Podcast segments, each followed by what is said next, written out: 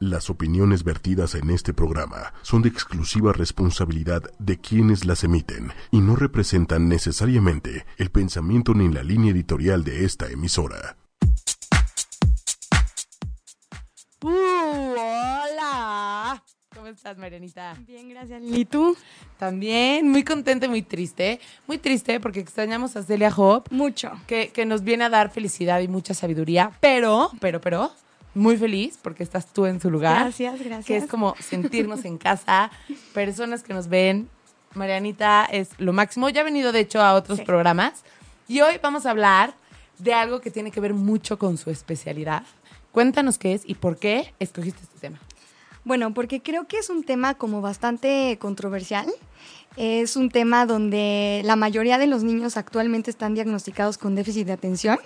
Entonces ya no se sabe si realmente existe, si no existe, qué efectos son los que, los que causa, el ambiente, cómo manejarlo, porque a pesar de que varios lo padecen, como que ni escuelas ni papás están como bien informados de qué es lo que se siente realmente padecer un trastorno por déficit de atención. Y aparte, tienen aquí una modelo que puede ejemplificar la situación, porque yo tengo déficit de atención, tomo medicamento a mi edad.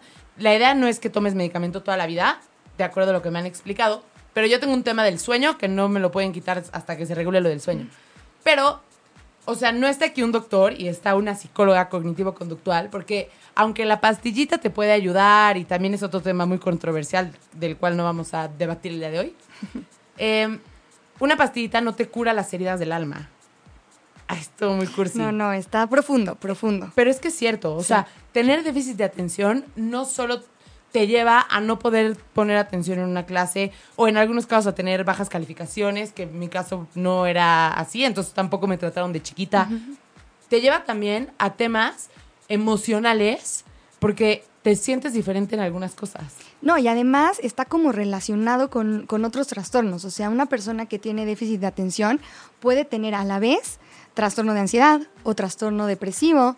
O, o sea, está como relacionado con otro tipo de, Y de aparte, no solo eso, también, por ejemplo, algo que he escuchado y que a mí me ha servido mucho saber es que las personas con déficit de atención tenemos un, ¿cómo se puede decir? Una disposición más alta, un riesgo más alto o algo así de padecer adicciones, ¿no? También, también. Entonces es bueno saberlo porque no es lo mismo que te están todos tus amigos y pruebas una cubita cuando eres más chiquita, no es lo mismo que lo hagas tú, porque todo lo demás que conlleva tener déficit de atención ayuda a que sea más fácil que se desarrolle una adicción. Sí, y sobre todo porque las personas con déficit de atención tienen impulsividad, ya sabes. Exacto. Que entonces eso es lo que hace que yo quiera probar o que yo quiera meterme como en, en cuestiones de sustancias, ya sabes, que lo hacen como más complicado porque tienen como esa predisposición a querer hacerlo por impulso, no piensan antes de actuar.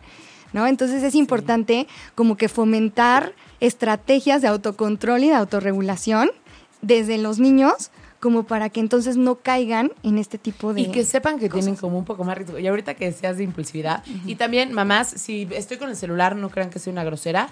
Es este, porque, pues, para, para ver qué nos escriben, para poder escucharlas, pregúntenos todas sus dudas. Así es que mi hijo hace esto, puede tener, no puede tener. ¿Qué hago? Porque también cada quien es diferente. Por ejemplo, ahorita que, que Marianita decía de, de la impulsividad. A mí, por ejemplo, en algo que me afecta un buen la impulsividad es en interrumpir. Es nefasto que, que interrumpas, lo sé. Pero de verdad te das cuenta cuando ya interrumpiste. Sí. Entonces, pon tú con mi novio todo el tiempo así, cuando discuto, decía, otra vez me estás interrumpiendo. Y tú así, carajo, ya sé, ya sé, perdón. Es que todo el tiempo me interrumpes. Ya sé, perdón. Pero si me haces darme cuenta, te prometo que me voy a callar y te voy a dejar, hablar, ya sabes. Claro. Y son, o sea, Pero eso tendría que ver un poco más con la hiperactividad. Ya sabes, o sea, son estas conductas en las cuales yo no controlo ni mis movimientos ni mis efectos, ya sabes, y en eso puedo llegar a interrumpir o no soy capaz tampoco como de esperar turno, ¿no? Entonces, eso es lo que me dificulta a mí el poder mantener la atención. Y por ejemplo, el déficit de atención, todo el mundo tiene hiperactividad, ¿no? No, o sea, hay dos tipos y puede ser el combinado. El primer tipo, estamos hablando de la atención, una falla de atención en cuanto a que la persona no puede realizar las tareas de manera continua tiene un bajo esfuerzo sostenido. Nosotros le llamamos esfuerzo mental sostenido en cuanto a que no puede mantenerlo en actividades que le resultan específicamente tediosas, ya sabes, en salón de clases y así. Es un niño que busca distractores para que entonces no aburrirse tanto, ¿no? Entonces no termina tampoco los trabajos. Este, sí suele ser una persona que no da lata. O sea, es una persona que puede estar hasta atrás, papaloteando, pero no, la Miss ni siquiera nota que tiene un problema Sí. porque no es un niño disruptivo dentro del salón de clases. Claro. ¿no? ¿Y qué es lo que pasa con la hiperactividad? La hiperactividad es la cuestión como de, de no puedo controlar mis movimientos, no puedo dejar que las personas hablen sin interrumpir, no puedo esperar mi turno, y entonces eso sería solo de hiperactividad. Ahora, el más común es el tipo combinado. Con ¿ok? hiperactividad. Exacto, déficit de atención con hiperactividad, es lo, lo que comúnmente se encuentra, ¿no? Por eso, o sea, sí, sí notas que un niño tiene una dificultad cuando tiene la hiperactividad, ya sabes, porque lo ves así brincoteando por todo el salón, no puede enfocarse en una cosa, eh, es el que quiere participar pero no sabe ni qué va a decir cuando va a contestar, ya sabes, ese así, tipo de cosas. así como tip para las mamás, y ya me corregirás, pero a mí me ayudaba mucho cuando, por ejemplo, eh, mi mamá estudiaba conmigo y para mí el castigo más, así de ver el castigo más grande era estudiar sentada. Uf, Horrible. sí. Entonces me explicaba algo, me lo Sí. aprendía y si lo decía bien, cuando me preguntaba, te parabas. mi regalo era que podía saltar en la cama y estudiar saltando, hazte cuenta, ¿no? Y si me equivocaba, me sentaba. Entonces, de verdad, por un lado me entretenía, ya sabes. Por otro lado era como, ay, quiero tenerlo todo bien para poder estar saltando. Y, y también por otro lado jugaba. Entonces, como que me, me, me atrapaba la atención, ya sabes. Es que es importantísimo porque los maestros dicen, es que un niño tiene que aprender sentado, ¿no? Y, y estos niños, o sea, necesitan justamente la estimulación. O sea, yo no, o sea, es como, como tratar de hacer algo con lo que tú no puedes. O sea, que tu misma energía y tu mismo impulso te está llevando a actuar y te estoy diciendo, no, siéntate. No, quédate aquí, detenido.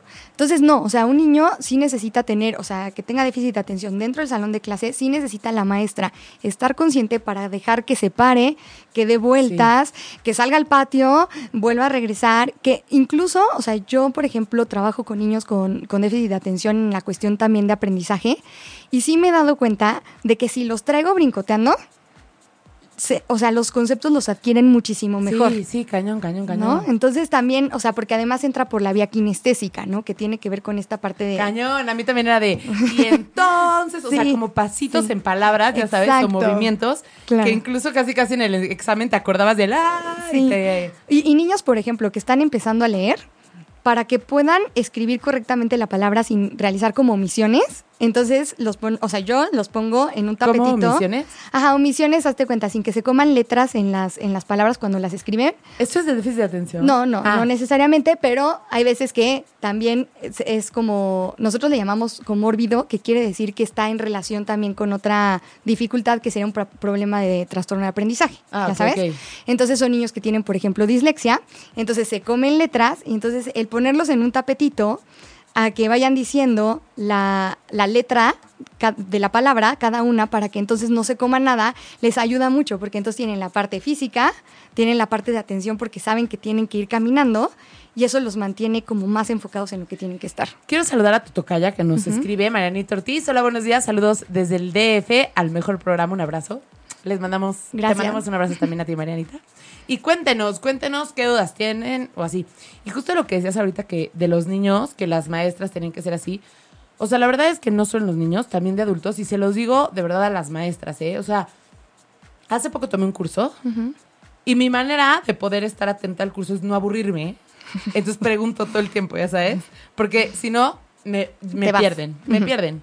Y como que siento que, o sea, necesito hacer otra cosa si no quieren que pregunte todo el tiempo. Necesito hacer otra cosa, sabes. Y puede estar perfecto con el celular, pero estoy poniendo toda la atención. No sé si una vez, bueno, mi neurólogo me dijo que los, las personas que tenemos déficit de atención, que también esto para mí es una virtud, es que tenemos una cosa que es como un segundo plano. ¿Nos puedes platicar un poco de él? Sí, claro. O sea, son niños que, digo, tú en tu caso ya como adulto, porque, a ver, quiero partir de una, de una cuestión básica que no es una enfermedad. O sea, un trastorno por déficit de atención no es una enfermedad.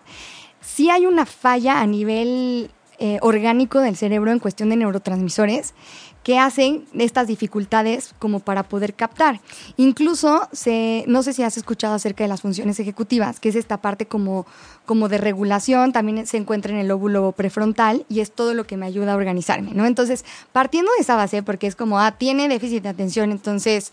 ¿Es una enfermedad? No, no lo es. Es como si te falta vitamina A. Exacto. ¿Estás en- ¿Tienes una enfermedad? No, No. tengo déficit de vitamina A. Exacto, exacto, ¿no? Entonces sí hay que hacer como un poco la aclaración en este aspecto y efectivamente como no está funcionando el cerebro de una manera en la cual podríamos decir ideal, ¿no? Entonces tengo estas fallas de atención constante. Eso es lo que me lleva a mí a tener como, como ciertos aspectos, ¿no? Entonces, yo, por ejemplo, tengo niños con déficit de atención, pero se fijan en cosas que yo digo, yo jamás me fijaría. Sí. ¿Ya sabes? O sea, te pintaste hoy con una rayita. No, no, no. O sea, Sí, sí, sí, qué observación. que. Ajá, tus aretes son. O sea, Es que, ¿sabes qué? O sea, no sé si sea real o no, pero yo sí siento que justamente, no sé si lo que te interesa te motiva a poner atención, pero siento que, o sea, es como ilógico si tenemos una falla en los neurotransmisores, pero cuando nos logramos concentrar, el nivel de atención, sí. siento que es más alto. Sí, totalmente de acuerdo, porque justamente, o sea, pueden poner atención a, a factores. La forma en cómo se pone atención es distinta. No es que no puedan poner atención. Ok, ok. ¿Sabes? Es distinta la forma en la que pueden. Cuando se encuentran concentrados o en una actividad que les encante, pueden ser los más atentos del mundo. Tengo niños que son buenísimos para el Xbox o para, ya sabes, y entonces en eso sí, no hay manera de que se dispersen. ¿no? Sí. Pero es una actividad que les gusta, es una vi- actividad que les motiva. Entonces, Y por eso ayuda tanto a aprender jugando, ¿no? Claro, claro, y eso es lo que intentamos muchas veces en la terapia de aprendizaje. O sea, que no sea algo tedioso para el niño en cuanto a que, ah, te voy a poner a hacer 50 sumas. No, sino hacerlo como de una manera mucho más dinámica e interactiva para que el niño esté motivado y sepa que puede aprender, porque son niños que sí aprenden. Sí, claro, claro, claro, claro. Tienen otra forma en cómo aprenden, pero sí aprenden y sí ponen atención, pero a su manera. Y justo, bueno, lo que te iba a decir es que hace poco tomé el curso y entonces era como de varios niveles, ¿no? Eh, entonces en el primero participé cañón porque pues iba al curso a aprender, ¿no? Y si no, de verdad pi- me pierdo. Y entonces la persona que da el curso me dijo así como, oye Lili, o sea, no, o sea, no me puedes estar interrumpiendo tanto porque desorganizas horrible al grupo, no sé qué, y bla, bla, bla, bla, bla, bla. Y yo fue así como de, ok, ¿no? Este, entonces, pues déjame sacar el celular. O sea, no, please no me pidas, te lo juro que me daban, o sea, me dan ganas de salir corriendo, que me quede parada, sentada, sin moverme, y que no me, y me decía que no me agarrara el pelo porque jugaba con mi pelo. Le decía, no, no me pidas que me quede parada sin moverme, porque no me interesa, ya sabes. Sí, sí. Y entonces la segunda vez volví al curso, me sentía fatal, entonces estaba ida y logré comportarme porque ni siquiera podía poner bien atención porque me sentía muy mal. Pero así como me pasó, o sea, también le digo a las maestras que de verdad los niños pueden aprender, o sea, que tienen que, bueno, creo que deberían de hacer el esfuerzo por ser lo suficientemente inteligentes como para no querer hacer un lado, porque no es un problema, o sea, es otra manera de tratarlos y de verdad que pueden aprender muchísimo, pueden ser personas que motiven muchísimo al grupo a su manera, que te hagan salirte de una rutina, pero que también puedan ayudar a que aprendan de diferente manera. Es que yo creo que también eh, estamos enfocados en un sistema tradicional. Ya sabes, el niño tiene que aprender así si no está mal. Y no necesariamente, o sea, y no necesariamente una persona que tiene déficit de atención, como tú bien decías, se va a comportar de la misma manera que otro niño que tiene déficit de atención. Entonces, aquí la... la- Puede ser que a lo mejor, por ejemplo, una persona sea más hiperactiva, pero el otro sea más impulsivo, pero el otro, Claro. o sea, que tenga, ¿y eso de qué depende? Pues de, de cómo sea tu déficit de atención. O sea, a veces será más impulsivo que, por ejemplo, inatento. ¿no? O sea, dependiendo de, de qué es lo que, lo que traigas. Ahora, sí muchas veces es hereditario, ¿ok? Dicen que la verdad será Sí. de la mamá. Pues, en o sea, familia, mamá o papá, ¿eh? No, no necesariamente de uno. Ahora, sí la prevalencia en hombres es mayor. Ah, sí. Hombres que padezcan déficit de atención. Eso sí. sí. no lo sabía. Sí, eso sí es mayor. Ahora, también las mujeres lo podemos llegar a padecer, ya sabes, en tu caso. ¿no? Entonces, este, sí es importante también que la educación sea personalizada. O sea, saber qué es lo que necesita ese niño en específico, cómo aprende ese niño para darle las herramientas y no frustrarlo. Con lo que tú decías en la parte emocional. Porque te lleva cosas Sí. emocionales cañones. Y no sé, este señor productor, que le mandamos un abrazo enorme, no sé si podamos ver un video. ¿Qué te parece, Marianita? Sí, Que veamos claro. un video para que podamos como ir, ir viendo los puntos. Es un video de un niño que tiene, Déficit. de bueno, la historia, ajá, y su hermano, que no tiene déficit de atención, narra lo que le pasa a su hermano que sí tiene déficit de atención. Exacto. No sé si lo podamos ver, vamos. Y también, bueno, ¿me espero? Esta es mi familia. Y este es mi hermano Pablo. Tiene siete años. Todos dicen que no está quieto nunca. Que no se concentra y se distrae con cualquier cosa. No entiende muy bien qué le pasa. Mis papás tienen que estar siempre encima. Que si haz los deberes, ¿Podemos que si pausa? vístete, que si lávate los dientes, que si vas a llegar tarde al cole. Podemos, Sí, sí. Poner irlo, pausa. irlo platicando. por ejemplo, este video. Que no puede hacer, o sea, como que tienen que estar encima de él. ¿Por qué tienen que estar encima de él? ¿Y en qué se traduce este tema en cosas sociales? Claro. No se estructura el niño con déficit de atención. O sea, tiene una falta de planeación de las actividades de la vida cotidiana. Entonces se le dificulta muchísimo el poder regular qué es lo que va a estar haciendo. O sea, cosas tan sencillas como me lavo los dientes, me levanto, me, o sea, qué es lo que tengo que ir haciendo, no lo logra. Entonces los papás tienen que estar atrás de él. Y también para los papás resulta muy desgastante, porque es como a otro hijo que no tenga la misma problemática, eh, lo hace normalmente y a este lo tienen que estar como arrastrando a todo esto. Y el niño se siente, si te fijas en el video, incapaz, ¿no? Entonces le va generando como pensamientos negativos acerca de, de su evaluación, ¿no? Entonces de no soy capaz, ¿por qué los demás tienen que estar encima de mí si yo no puedo hacerlo? Está cañón. O sea, por ejemplo, a mí en lo personal me pasa mucho y es un problema que hace que mi vida sea menos funcional, real, en el tema social, que, por ejemplo, todo ya es por WhatsApp y así, ¿sabes? Entonces nunca contesto porque lo veo y entonces pasó algo y se me olvidó. Y digo, ay, ahorita le contesto, o ya sabes. Y te lo juro que yo siempre digo, ¿cómo carajo le hace la gente para poder darle seguimiento a tantos amigos?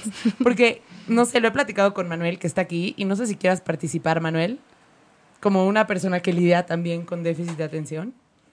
Pero justo así, ¿no? O sea, lo hemos platicado y dices que parece que tú tuvieras cinco cajitas y solo puedes pensar en cinco cosas y entonces te olvidas de todo lo Sí. demás. ¿Eso tiene que ver con el déficit de atención? Claro, claro. O sea, tú estás enfocada en eso y entonces quitas por completo atención a otras cosas y luego las retomas después de que pasaron tres horas. Ya sabes, era como, uy, no lo contesté, uy, no hice el trabajo, uy, no entregué lo que tenía que entregar. Ya sabes, entonces no, no funcionas de acuerdo a lo que tienes que tener como establecido. ¿Y qué, qué herramientas hay? ¿Cómo pueden Sí. ayudar a las mamás?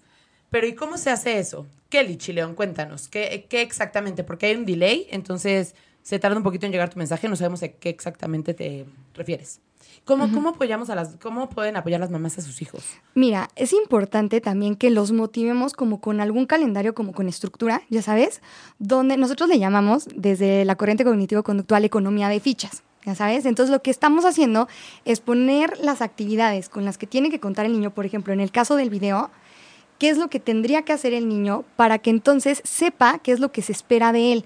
Son niños que si no saben, no lo van a hacer. Entonces es importante para ellos anticiparle las conductas. O sea, yo espero de ti que te levantes, te laves los dientes y te pongas el uniforme para ir a la escuela. Entonces, le tengo que estar explicando que, ahora, si le doy mucha información, tampoco la va a retener Ay, qué porque cosa. tienen baja memoria de trabajo, ¿no? Entonces, todo lo que se almacena en la memoria temporal o a corto plazo no lo pueden retener tan tanto, ¿no? Entonces, las instrucciones tienen que ser claras y precisas. Necesito esto, esto y esto. Me tiene que estar viendo a los ojos el niño. Si no me está viendo a los ojos es porque no me está pelando. Entonces, ¿Qué necesito opinas, Manuel? Que te mueves la cabeza como diciendo... No, es, es, es eh, pues es verdad. O sea, si te deja alguien alguna tarea o algo, te tienes que percatar que, que tú estás, o sea, que, que me estás mirando. O si te estoy entregando, por ejemplo, las llaves de tu coche, ¿no? Este, si no llamo tu atención y me miras y estás viendo, me estás viendo y estás viendo las llaves del coche y hago que veas dónde las dejas, al rato puedes decir que nunca te las entregué o que simplemente pues no están y no sabes dónde están, ¿no? Cosas por el estilo. te ha pasado. No, bueno. Infinidad de veces. Y quiero decir pobres niños por no decir pobre de mí. No. Pero que, o sea, No, no, ¿cómo es- le haces para poder lidiar con esto, no? es Porque a lo todo un lío, sí. O sea, ok, niño. Ni- Niño suena muy feo. Mi vida. Espero de ti que te despiertes, que bla, que bla, ¿no? Pero y en las cosas que son, como lo que te decía, el tema social, ¿cómo le haces No. para fomentar tantas amistades, darle seguimiento a todo mundo? No, no, y aparte ahorita lo que dices de mi vida, espero esto, el niño no lo va a hacer tampoco. O sea, el papá también se llega a frustrar muchísimo porque espera que ya con eso el niño cambie automáticamente y lo logre, ¿no? Y no necesariamente. Entonces también tenemos que fomentar la tolerancia a la frustración en los papás, porque son ellos los que no aguantan. Te lo dije 50 mil veces y sigues haciendo lo mismo. Que también es, Sí. de cierta manera, normal, aunque no sea lo mejor para Exacto, los hijos, ¿no? se entiende, se entiende el por qué el papá se está sintiendo así, pero es importante que sí, el papá también aguante, tenga paciencia. Porque eso le lleva a, a- ¿cómo se llama? A tener como temas emocionales Sí. de autoestima o, al niño de autoestima, ¿no? De, de te- cambiar su autoconcepto. Claro, claro, porque entonces ya mi papá me contesta pésimo, ya sabes, entonces ya ni siquiera es como, como que yo estoy recibiendo el entendimiento por parte del adulto, sino ya, o sea, tienes un problema, estás grave y entonces eso hace sentir al niño como que realmente no puede y como que realmente no vale, que ese es el tema que, está que cañón. llegar. O sea, te juro que había una época que yo me llevaba las llaves de los coches. No sé por qué me los llevaba. Entonces de repente dejaba a la gente. Entonces, o, o dejaba la puerta, una vez dejé la puerta abierta del garage y solo yo tenía control y me fui al sur. Entonces, Nadie podía entrar. tuvieron que desarmar la puerta. ¿Ya sabes? Entonces, no está divertido para la gente también que está alrededor. Claro, claro. Y se llegan a desesperar mucho la gente de alrededor y socialmente, que era tu pregunta. O sea, ¿cómo llega a afectar a un niño con estas características? Mucho. Porque los compañeritos tampoco tienen la capacidad como para entender por qué situación está pasando su amigo y cómo poder ayudarlo, ¿no? Entonces, sí afecta mucho también en la parte social. Son niños que también les cuesta mucho establecer relaciones. Por eso también lo que hacemos en terapia es generar como habilidades sociales. ¿No? Que el niño sepa qué cosas puede hacer, incluso de solución de problemas. Son niños que no llegan a, a entender, o sea, como a ver las alternativas que tienen para llegar a solucionar problemas. Por eso nosotros los entrenamos en solución de problemas Ok. desde, desde este tipo de terapia. Y es una terapia que se ha visto un gran avance específicamente con niños con déficit de atención. Ay, qué padre. Que O sí sea, hay- haya hay- un poco más de hay herramientas esperanza. cada vez, que hay esperanza. este, no sé si Manuel quieras decir algo, Marianita algo o seguimos con el video. No, seguimos, con el Seguimos, video. venga, venga. Hay que repetírselo mil veces. Nunca termina lo que empieza. Ay, eso es también otra, ¿no? Jamás. Nos quita los juguetes y no nos los devuelve o los pierde. Y justo aquí es la parte difícil social. jugar con él ¿Podemos ponerle pausa? porque siempre quiere hacerlo todo y no comparte nada. Siempre quiere hacerlo todo y no comparte nada. ¿Qué tiene que ver con el déficit de atención? Son niños que tienen como muy baja tolerancia a la frustración. Entonces no, no están como dispuestos a compartir, ¿no? Entonces porque lo quieren para ellos en ese momento y justo por la impulsividad. Yo quiero esto, en este momento no pienso antes de actuar, entonces te lo arrebato para que entonces yo lo tenga y yo lo posea y sea mío, sin ver las consecuencias de ese comportamiento. Por eso a veces también puede ir acompañado de agresividad. claro, claro. Y O pareciera agresividad, pero Exacto. simplemente es su forma de ser. Exacto. Lo quieren, lo necesitan y, y, y- y te pasa mucho, por ejemplo, cuando eh, el jueguito nuevo, ¿no? Ahorita que traes el billar, bueno, no lo suelta, no lo suelta, ¿no? Y, oye, ¿ya jugaste mucho? No, no, no. Y ves que lleva seis horas seguidas. No, ¿no? no, tampoco, tampoco, tampoco. eh, tampoco, tampoco. Solo antes de dormir, ¿eh? Pero sí es Eh, cierto, no, sí. no pueden parar las actividades. A menos que exista otra cosa que les llame la atención. Parar, eh, ¿nos cuesta parar? Parar actividades que sean de su agrado, cuesta parar.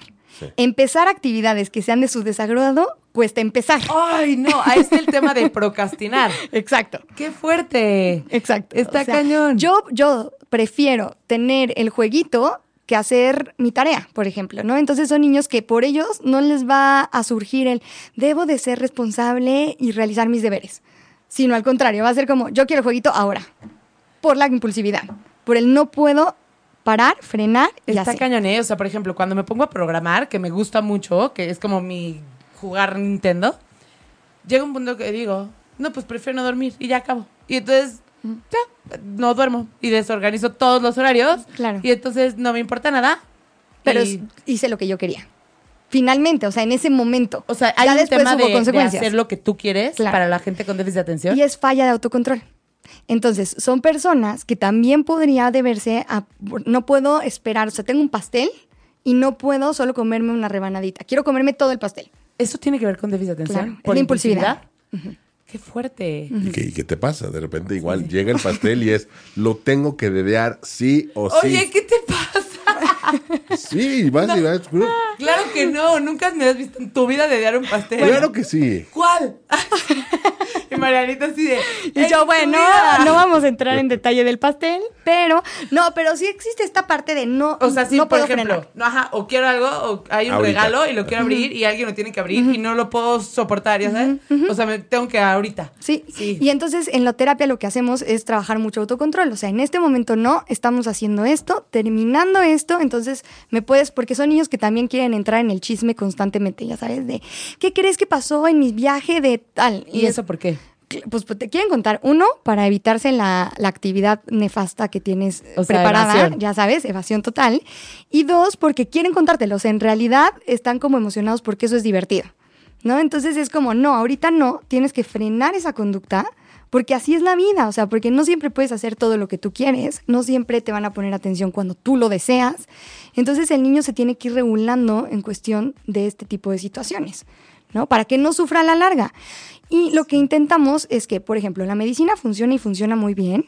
Y en casos se ha visto que, el- o sea, no en todos los casos y cada niño es diferente, pero que si tienen medicina junto con terapia, funciona muy bien. ¿Qué es lo que pasa? Que en la terapia te dan las estrategias. Entonces, lo que tú aprendes es a compensar esas fallas de atención o fallas en cuestión de autocontrol, ¿no? De impulsos o así. Entonces, tú ya reconoces qué es lo que tienes que hacer en esos momentos en los cuales no estás pudiendo ni concentrarte ni controlarte. Y aparte lo identificas y identificarlo te cambia todo. Claro, claro. Como niño y como papá, ¿no? Claro, porque ya sabes qué es lo que te está pasando y, al- y tal, también te calma el saber que hay una solución para eso que te está pasando y que no es tan raro y que, y que sí tienes, o sea, sí depende también de ti. No es solo tu cerebro es así, no, o sea, también tú tienes que regular tu cerebro y saber qué cosas sí te convienen y, y como yo siempre le, eh, veo mucho que- lo que es causa-efecto, ¿no? O sea, esto ahorita posiblemente es mi gratificación inmediata, en este momento lo quiero, pero no necesariamente significa que vaya a ser lo mejor a la larga. Entonces, evaluar antes de actuar por impulso. Qué fuerte. ¿Seguimos con el video? Tenemos que hacer los deberes separados, porque molesta y nos distrae.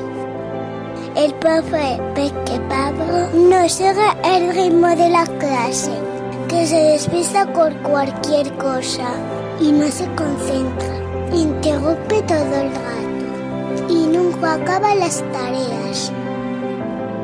Jugar con él es muy difícil. No está quieto ningún minuto. No respeta los turnos ni las reglas. Siempre se cuela. ¿Podemos ponerle pausa? Este tema creo que es súper importante. No respeta los turnos ni las reglas. Tiene un conflicto con la autoridad. Sí, ¿Por es qué? oposicionista. Es un, O sea, ¿por no qué? necesariamente todos los que tienen déficit de atención, pero sí se evalúa, nosotros le aplicamos una cosa que se llaman cuestionarios de Conners, y sí se evalúa la escala de oposicionismo. ¿Por qué? Porque son niños que tienden a retar.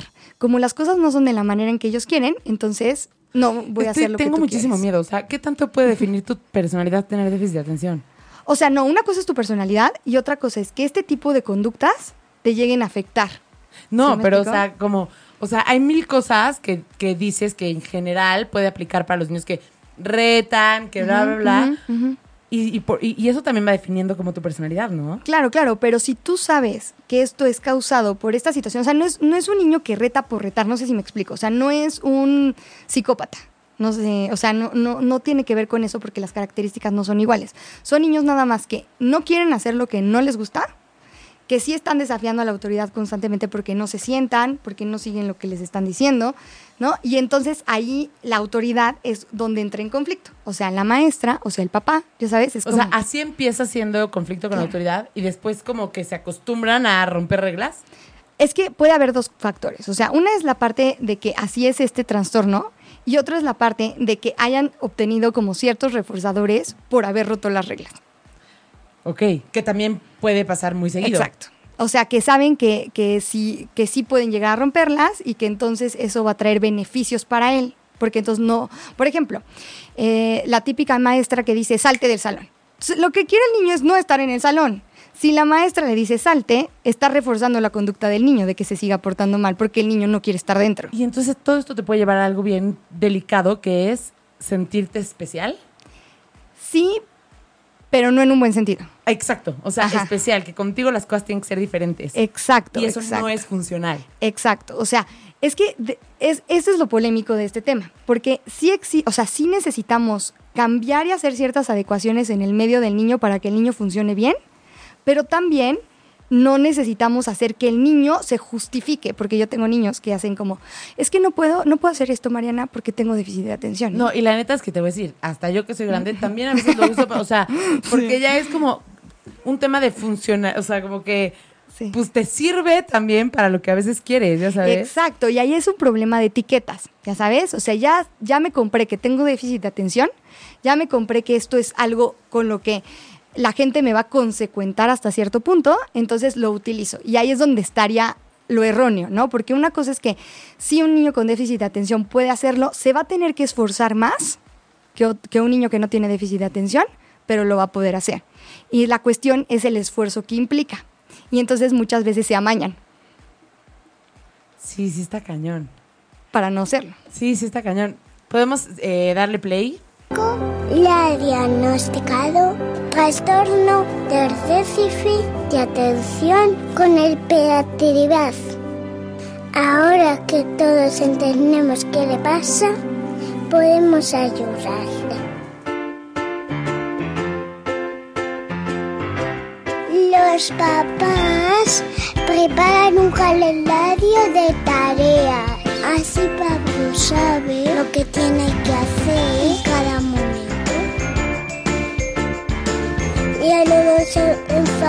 tanto con él cuando está nervioso.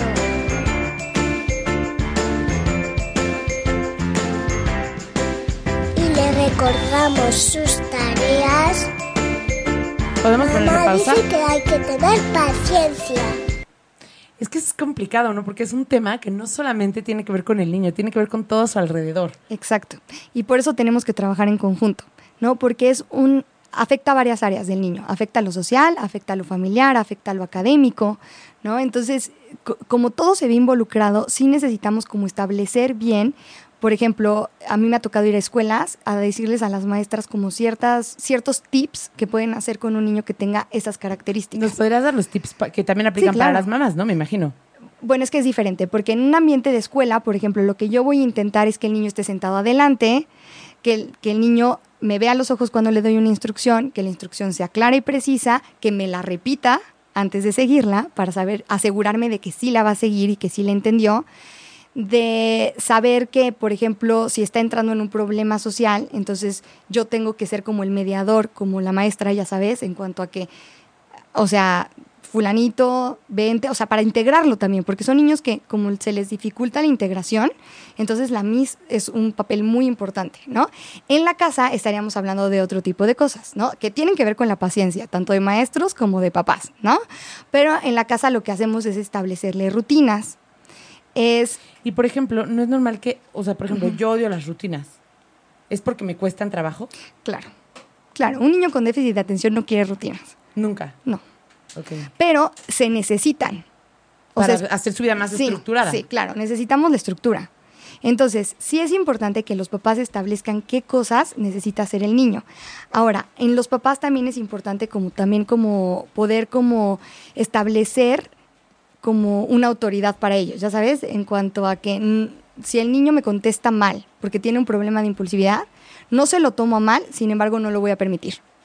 Y, por ejemplo, ese tema también es bien delicado, ¿no? Las reglas, ser como súper determinante en, en las reglas. es más consistencia y congruencia con lo que yo estoy diciendo. O sea, yo al niño con déficit de atención también le advierto, si tú sigues haciendo esto, entonces va a pasar eso, porque le anticipo lo que va a pasar. Si el niño decide seguir haciéndolo, entonces yo aplico la consecuencia.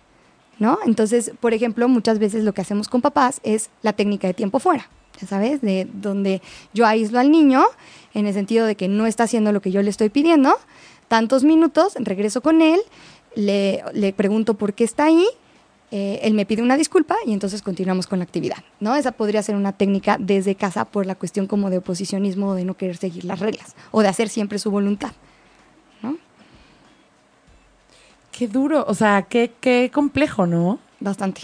No, y se sienten mal los niños con déficit, o sea. Emocionalmente, ¿a qué les lleva y cómo los papás pueden ayudarlos en el tema emocional?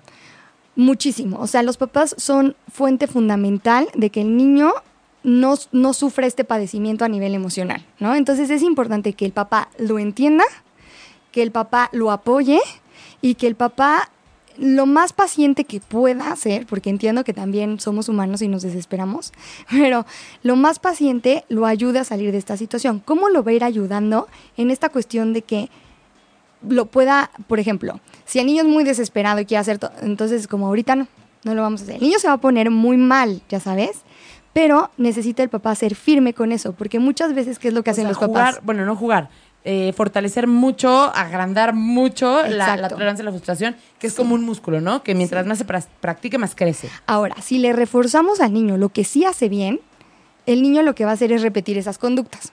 Por ejemplo, cuando está comiendo bien o cuando está bien sentado, ahí es donde yo refuerzo. Y si le digo, mi vida, qué bien estás, que así me gusta verte, súper bien sentado, wow, estoy muy emocionada. Ya sabes, o sea, que sea genuino, ¿eh? Tampoco que Sí, sea inventado. claro, claro, claro. Pero entonces yo lo que aumento es la probabilidad de que el niño sepa qué espero de él y entonces lo realice. ¿No? Entonces Y por ejemplo, se va a comportar gente- mejor. A la gente con déficit de atención, ¿le cuesta entender cómo funcionan los demás? Sí, porque no tiene como este entrenamiento en habilidades, ya sabes. Entonces, ellos quieren todo ellos ser los únicos y no, es- no esperan a cómo otros reaccionan. Y tiene también que ver con la flexibilidad, que nosotros le llamamos flexibilidad cognitiva, que es las cosas tienen que ser a mi manera. Entonces, no soy capaz tampoco de ver que hay otras maneras distintas que no necesariamente están mal, que son diferentes a la mía, ¿no? Entonces, eso es lo que me va ampliando a mí el poder saber que las cosas no tienen que ser siempre del modo que yo quiero, porque te digo, está muy asociado con la baja tolerancia a la frustración. ¿Le podemos seguir?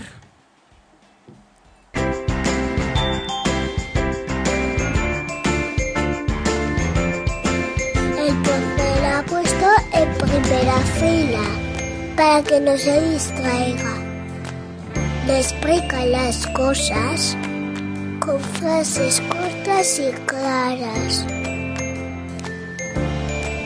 Sus amigos le enseñan a respetar las reglas. Pablo dice que ahora lo entiende mejor. Y todos estamos más contentos.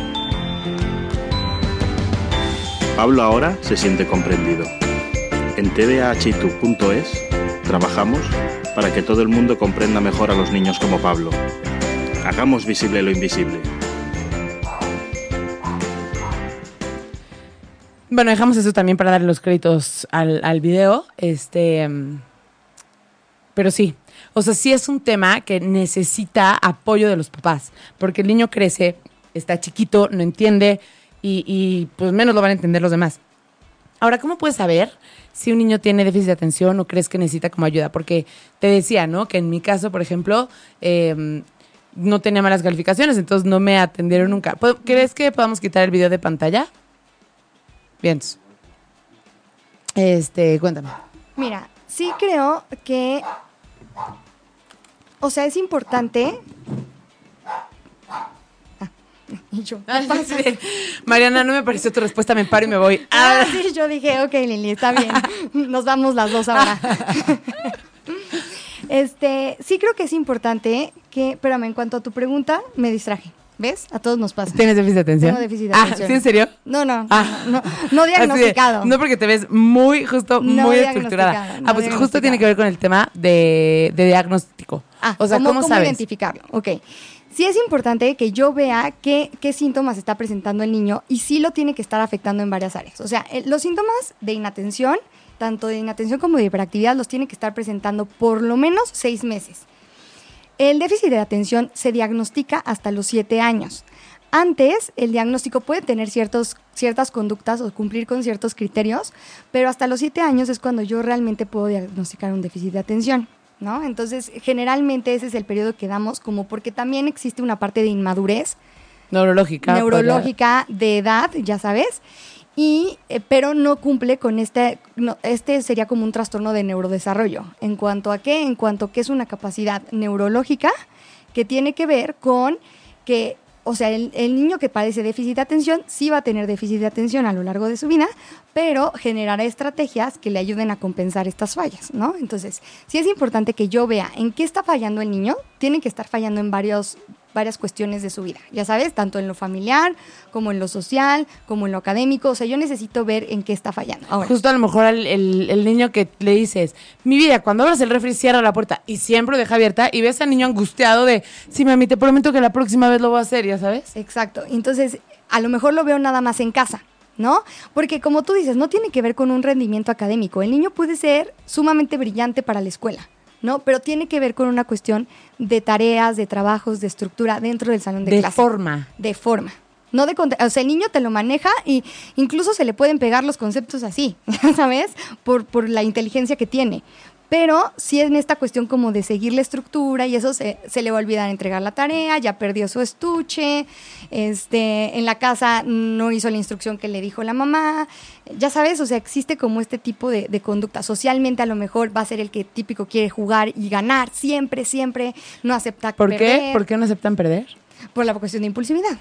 Digo, de hiperactividad, en el sentido de que las cosas tienen que ser del modo en el que yo quiero y no soy capaz ni de esperar turno ni de perder, porque tengo que ganar, ¿sabes? Pero me cuesta trabajo entender que eso está ligado con la hiperactividad, el querer ganar a fuerza. Sí, porque es esa cuestión como de, de no poder como esperar, ya sabes, o sea, como de, si yo fui malo, o sea, o yo no gané, eso significa que no es opción para mí, ya sabes, o sea, como que yo sí decido ganar, yo sí decido hacer las cosas como yo quiero. ¿No? Entonces tiene que ver con esta tolerancia a la frustración también. O sea, yo no so- a- soporto, por eso no comparto también.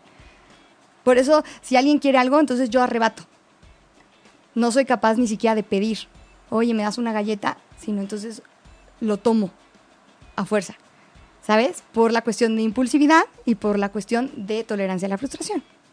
¿No? No necesariamente, o sea, lo que estamos diciendo aquí es que no tienen que cumplir exactamente Todos con todo. igual. Ajá, sí, sí, sí. O sea, con la mayoría de los, de los criterios, ¿no? Para poder hablar de, de un déficit de atención. Algo te iba a preguntar ahorita, pero ya se me olvidó.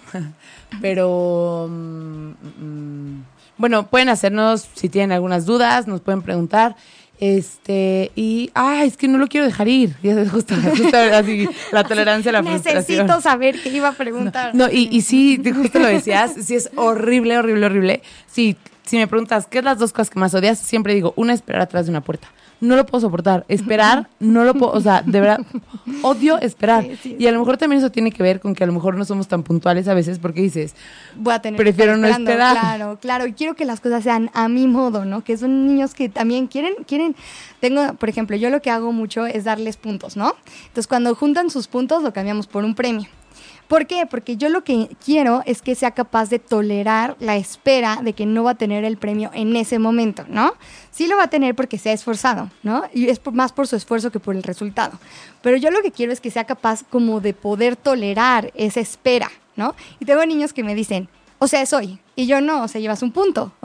Bueno, juguemos sabes. más. No, no, es que el próximo juego es mañana. Pero por favor, por favor, me quedo otra hora aquí. Y yo no, o sea, ¿sabes? Como que es como, ¿cómo? O sea, quiero esto hoy. O sea, no puedo esperar a que me lo den otro día. sí, sí está cañón. Y ahora dime algo, ¿hay algún eh, punto positivo Ah, no. en, en tener déficit de atención? Claro que hay puntos positivos, o sea, son personas muy creativas, son personas muy inteligentes también, ¿no? Y hemos tenido como personajes también que cumplen como con criterios de déficit de atención. ¿Como quién? Einstein. ¿A ¿no? poco? Sí, entonces como que, ya sabes, como que tienen como características. Pero Walt Disney, por ejemplo, Ah, sí. tiene déficit de, at- bueno, tenía déficit de atención, pero sí, o sea, sí tienen como aspectos muy, muy, o áreas muy, muy fuertes, ¿no? Entonces, Por ejemplo, ¿qué harías? Porque primero te voy a decir, tú si tienes déficit de atención, como que a lo mejor te convienen más las áreas creativas, pero no necesariamente, ¿no? Porque si te interesan las otras áreas, tu nivel de concentración puede ser mucho mayor, aunque sea programación, ¿no? O sea, hasta matemáticas, que te tienes que acordar cuántos llevas, no pasa nada. No, y además son cosas que les motivan o que les gustan, ya sabes. Por ejemplo, eh, la creatividad, por ejemplo, en el tema de Walt Disney, o sea, sí es como muchísimo empuje hacia la creatividad y hacia, hacia desarrollar esa parte, ¿no? Claro que no encaja en un patrón normal, ni bajo reglas convencionales. claro. Pero no importa, o sea, porque finalmente puede generar algo muy distinto, pero a la vez muy atractivo, ¿no? Entonces, claro que tienen una parte súper importante y es, y es necesario que tanto los papás como los maestros reconozcan el potencial que tiene el niño ¿Qué en otros áreas. potenciales tienen? Pues, o sea, es que depende del niño, ¿no? Porque también a lo mejor no todos los niños con déficit de atención tienen muy buena capacidad cognitiva, pero hay niños que sí, que son muy inteligentes. Entonces nosotros tenemos que irnos a las áreas a las cuales Fuertes. Fuertes, a las cuales podemos desarrollar. Hay niños que son muy buenos para las matemáticas, otros que no. O sea, necesitamos ver qué aspectos positivos tienen. Por ejemplo, hay niños que son buenísimos por toda la cuestión como de motricidad, ya sabes, como para este Tocar la batería. Sí, sí, o hacer como eh, gimnasia o ya sabes, toda la parte como motriz. Que, que sin embargo me llama mucho la atención. Cuando a mí me diagnosticaron, no sé si voy a echar de cabeza a mi neurólogo o no, pero me llamó mucho la atención. Llegó, sabía que mi hermano tenía déficit de atención y como puede ser hered- hereditario, es como un puntito más. Le dije que iba porque yo creía que tenía déficit de atención y le dije muchas cosas. Parte importante por la que yo fui era porque no me era funcional, que me llegaban 600 ideas a la cabeza y no me seguía la gente y mi trabajo era muy abstracto. Entonces, mm, le dije, necesito que la gente me entienda. Ya sabes, porque digo algo y se me ocurrió otra cosa y de repente me fumo y de- ya sabes. Pero bueno, el chiste es que me dijo, a ver, y me sacó una cinta y me empezó a hacer, sí, me, pasó, me empezó a pasar como una cinta aquí, roja, de cuadros rojos, y luego me decía, camina con los tobillos y las manos extendidas, no sé qué, cosas así, y de repente me, me diagnosticó. Y dije, oye, o sea, si sabes que me vas a dar una medicina para la cabeza, para el cerebro, de verdad después, y me explicó que además de muchos otros síntomas, hay temas como de motricidad que se pueden notar en déficit de atención. Claro. Claro, no, no, porque es esta parte en la cual, digo, esa prueba yo no la desconozco, honestamente, no sé qué te que haya hecho el, el neurólogo, ¿no? Sí. No sé, pero sí existen temas en cuanto a que los movimientos, o sea, las conductas que tiene el niño son como muy notorias de un déficit de atención. O sea, nosotros podríamos reconocer que sí hablamos de un déficit de atención. Nosotros lo que hacemos, por ejemplo, para evaluarlo, es aplicar cuestionarios, tanto en la escuela como en, a los papás. ¿Ok?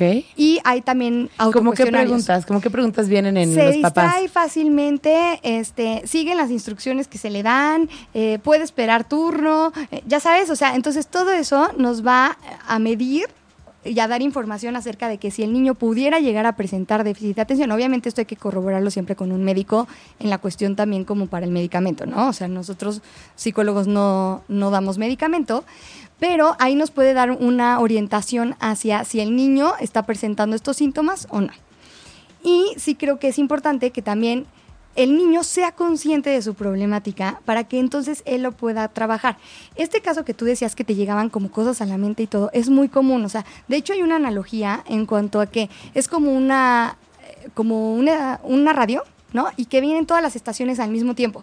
Entonces tú dices, o sea, así es como se siente realmente un niño con déficit de atención. O sea, todo esto me está llegando, no hay nada que esté como bloqueando ni inhibiendo los estímulos. Entonces me estoy desesperando porque llega mucha información, tengo demasiadas ideas, la velocidad con la que llegan las ideas a la mente puede ser demasiado rápida y no me ayuda, o sea, no me ayuda porque no me estructuro, no me Exacto. organizo. Sí, porque a mí no me importa que me lleguen a la cabeza tres mil cosas. Lo que me importa es que empiezo, mira, lo que hay que hacer es esto, pero... O, o ¿sabes qué? Sí. Mejor, fíjate. No, no, espérate. Y ya sabes, eso es lo que te desespera. ¿Qué dices? Carajo, hombre, Sí. este... enfócate, Enfócate, enfócate. sí, y sí. cuesta trabajo enfocarse porque todo llega al mismo tiempo.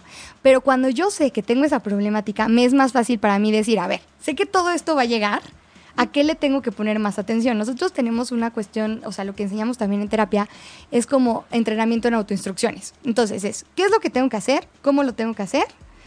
Y hacerlo. Ya sabes qué necesito, ¿no? Entonces lo que voy haciendo es saber con qué cosas cuento y qué es lo que necesito para cubrir esa actividad y llegar a mi meta, ¿no? Porque si no, no sé ni por dónde empezar.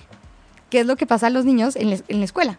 O cuando ven que ya el otro ya está en otra actividad, entonces ellos apenas empiezan ya se atrasaron, el maestro está encima de ellos, ya les están diciendo otra vez no es posible, o sea, ya sabes como que estás parado. Entonces el niño recibe demasiada como aspectos negativos del medio, ¿sabes? Y entonces esto va generando baja autoestima, que el niño no crea que puede, que es el tonto, que los demás se burlan, porque además también como tiene conductas impulsivas puede ser el chistosito del salón. Ya sabes, el que dice las cosas, entonces todos ja, ja, ja, ¿no? Entonces él también ya, o sea, ya, ya cubre ese rol. Se va, se va creyendo eso, Sí. claro, es que sí está muy interesante. Oye, Marianita, y se nos está acabando el cuento, el cuento, ¿eh? el cuento también, no, el tiempo, pero cuéntanos cómo te pueden encontrar para poder ayudar a, sus hijos con todo, para ayudar a sus hijos y para ayudarse a ellos mismos, ¿no? Sí, claro. No, y es importante como tener como bien clara la información, porque muchas veces un niño que esté, que sea, por ejemplo, inquieto, se puede llegar a confundir con un niño que tenga hiperactividad y no necesariamente. Entonces, sí tenemos como que realmente establecer si es un niño que cumple con estos criterios como para diagnosticar un déficit de atención con hiperactividad o no. Y sí es importante que los papás sepan qué cosas esperar de un niño y qué cosas sí son parte del trastorno, ¿no? Que es donde mucho se pierde y es como ahora todos se diagnostican con déficit de atención y no es, no es necesariamente cierto. Lo que pasa es que ahora las personas sí pueden como saber qué criterios y antes no, no se tenía la información y ahora sí, sí se tiene, ¿no? Entonces por eso ahora entran dentro de ese, de ese perfil, pero es uno de los trastornos más diagnosticados, o sea, sí bastante, la mayoría de la población cuenta con, con este tipo de trastorno. Yo aquí lo tenía. Cuéntanos. Tre- de 3 a 5 niños de cada 100 tienen déficit Ah, de bueno, no es tanto, ¿no? Ah, sí, Bueno, sí.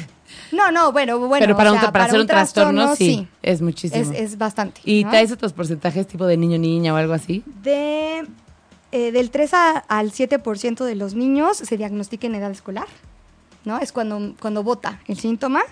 Este, hay veces que no, que sale hasta la adolescencia o en la vida adulta. ¿Se puede detonar?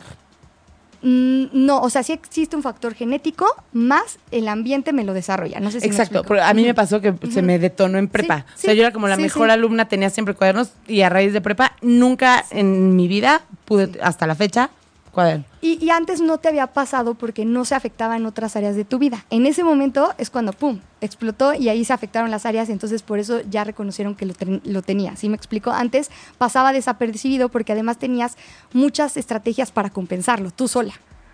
Entonces por eso no, no se, se había notaba, notado. sí. Entonces, este, y el 12% de la población lo padecen este, aquí en México, ¿no? Según la UNAM. Es, según la es- estadística de la UNAM. es algo grande. Es algo grande. Entonces, este, sí es importante que los papás estén bien enterados. A mí me pueden localizar eh, en mi mail, pero te lo voy a mandar en el artículo porque sí está un poco complicado. Sí, sí, ya me acordé, ya me te acordé. acordaste. Entonces, este, ahí, ahí les paso mis datos. Si tienen alguna duda o si me quieren este, escribir un mail para preguntarme lo que necesiten, con todo gusto. Y este, y pues. El blog es, es un artículo que se va a subir yo creo que en esta o en la próxima semana, donde va a venir el programa, el podcast, y va a venir un articulito que nos va a escribir Marianita, junto con todas sus redes y datos, bueno, sus datos de contacto. Perfecto. Y pues muchas gracias por habernos escuchado el día de hoy. Eh, Manuel, muchas gracias por haber participado. Gracias, Manuel. Marianita, muchas, muchas, Gracias a muchas, ti, muchas gracias. Como muchas siempre, gracias. un placer. Sí, estuvo rica la plática, la verdad, y muy interesante. Y eh, pues también gracias a ustedes, nos vemos el próximo lunes. Y ahí viene el eclipse. Muajaja. Gracias. Si te perdiste de algo o quieres volver a escuchar todo el programa, está disponible con su blog en ochoymedia.com. Y encuentra todos nuestros podcasts de todos nuestros programas en iTunes y Tuning Radio. Todos los programas de ochoymedia.com en la palma de tu mano.